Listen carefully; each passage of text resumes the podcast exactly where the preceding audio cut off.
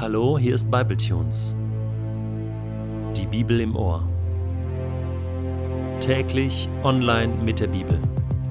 Momente mit dem ewigen Gott.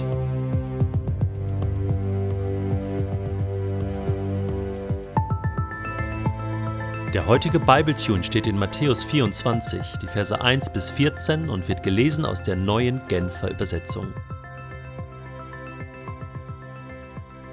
Jesus verließ den Tempel und war im Begriff wegzugehen. Da traten seine Jünger zu ihm und machten ihn auf die Pracht der Tempelbauten aufmerksam.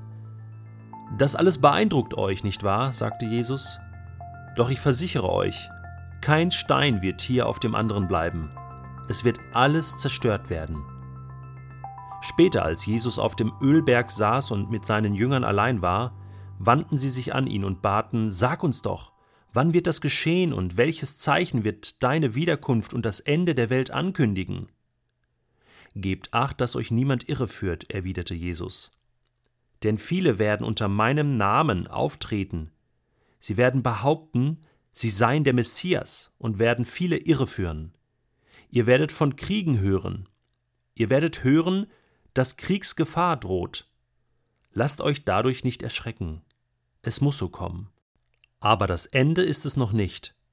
Ein Volk wird sich gegen das andere erheben und ein Reich gegen das andere. Hungersnöte und Erdbeben werden bald diese Gegend heimsuchen und bald jene. Doch das alles ist erst der Anfang. Es ist wie der Beginn von Geburtswehen. Man wird euch verraten, verfolgen und töten. Um meines Namens willen werdet ihr von allen Völkern gehasst werden. Viele werden vom Glauben abfallen. Sie werden einander verraten, sie werden einander hassen. Falsche Propheten werden in großer Zahl auftreten und viele irreführen. Und weil die Gesetzlosigkeit überhand nehmen wird, wird bei den meisten die Liebe erkalten. Wer aber bis ans Ende standhaft bleibt, wird gerettet. Die Botschaft vom Reich Gottes wird in der ganzen Welt verkündet werden, damit alle Völker sie hören. Dann erst kommt das Ende. Mit Kapitel 24 und 25 im Matthäusevangelium kommen wir nun zu einem weiteren Höhepunkt, und zwar zu den Endzeitreden Jesu. Jesus spricht über die letzte Zeitspanne, über die letzte Zeitepoche dieser Erde. Und das ist doch etwas, was doch eigentlich jeden Menschen interessieren müsste und was im Innersten auch jeden interessiert. Wo geht es mit dieser Erde hin? Was kommt auf uns zu? Was wird die Zukunft bringen? Wird die Welt irgendwann untergehen? Viele Hollywood-Filme sind aus diesem Stoff gemacht. Und das zeigt, dass diese Fragen und auch die Zweifel und die Ängste, die die Menschheit bewegen, rund um die Welt, wirklich massiv sind und wirklich real sind. Die Bibel beantwortet diese Fragen. Sie lässt nichts offen. Und deswegen sollten wir aufmerksam diese Texte lesen, zumal das, was hier aufgeschrieben ist, direkt aus dem Mund von Jesus kommt. Direkter Klartext von Jesus, wo wir sagen können, hey, der muss es eigentlich wissen. Wenn es jemand weiß, dann er. Die Endzeit, die letzten Tage, das sind so Begrifflichkeiten der Bibel, beginnen eigentlich mit dem Kommen von Jesus.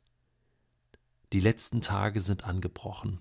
Zugegeben, 2000 Jahre sind viele Tage, die jetzt schon vergangen sind, und das zeigt wieder einmal mehr, in welchen Kategorien Gott denkt. Und wir lesen auch in der Bibel, dass diese Endzeit nun schon so lange dauert, weil Gott einfach unendlich viel Geduld hat. 2000 Jahre Geduld mit uns Menschen und er möchte nicht, dass auch nur ein Mensch verloren geht das Evangelium nicht hört. Er will, dass alle Menschen zur Erkenntnis der Wahrheit kommen. Kommen wir nun mal zu dem Kontext, in dem die Jünger sich befanden. Jesus ist mit ihnen unterwegs, sie kommen an einem Tempel vorbei und da beginnt das Gespräch. der Tempel, Mittelpunkt dieser wundervollen Stadt Jerusalem, von der wir gestern gehört haben. Ein wunderschöner Tempel, beeindruckend. Schon im Talmud heißt es, wer den Tempelbau des Herodes nicht gesehen hat, der hat seiner Lebtage keinen schönen Bau gesehen. Woraus hat er ihn gebaut? Rabba sagte, aus gelben und weißen Marmorsteinen, mit Gold überzogen, und man sagt, dass er aussah wie Schaum von Meereswellen. Auch Josephus Flavius, der jüdische Geschichtsschreiber, hat einmal aufgeschrieben, das äußere Ansehen dieses Tempels setzte durch alles Geist und Auge in Bewunderung. Denn allerwärts waren dicke Goldplatten angebracht, und bei Sonnenaufgang strahlte er in feuerähnlichem Glanze, der die Augen der Beschauer gleich den Sonnenstrahlen blendete. Den ankommenden Fremden schien er in der Ferne einem Schneeberge gleich, denn wo er nicht mit Gold belegt war, da war er ganz weiß. Und nun musste Jesus seine Jünger darüber aufklären, dass dieser Tempel zerstört werden wird. Kein Stein wird hier auf dem anderen bleiben. Und das war der Untergang Jerusalems durch die Römer geschehen. 70 nach Christus, die Kriege begannen 66 nach Christus und 70 nach Christus, dann der Fall Jerusalems, die Eroberung des Tempels, die Zerstörung des Tempels, hier schon von Jesus prophetisch vorausgesagt. Und diese Prophetie von Jesus hat sich übrigens wortwörtlich erfüllt. Die Römer haben nämlich den Tempel abgebrannt. Und dann ist das ganze Gold, diese Goldplatten, von denen wir im Talmud und auch bei Josephus lesen, sind geschmolzen und das Gold ist zwischen die Steine gelaufen, sodass die Römer jeden einzelnen Stein umdrehen mussten, abbauen mussten sozusagen, um an das wertvolle Gold zu kommen. Und so wurde der ganze Tempel demontiert. Kein Stein ist auf dem anderen geblieben. Und dann stellen die Jünger die entscheidenden Fragen. Sag uns doch, wann wird das geschehen? Und das bezieht sich hier auf die Tempelzerstörung. Welches wird das Zeichen deiner Wiederkunft sein? Und damit war klar, dass die Jünger hundertprozentig davon ausgingen, Jesus wird nochmal wiederkommen. Das ist eine Tatsache, eine Realität. Und was wird das Zeichen sein, das das Ende der Welt ankündigt. Auch das war klar. Diese Welt wird irgendwann untergehen. Diese Zeit wird irgendwann einmal ablaufen.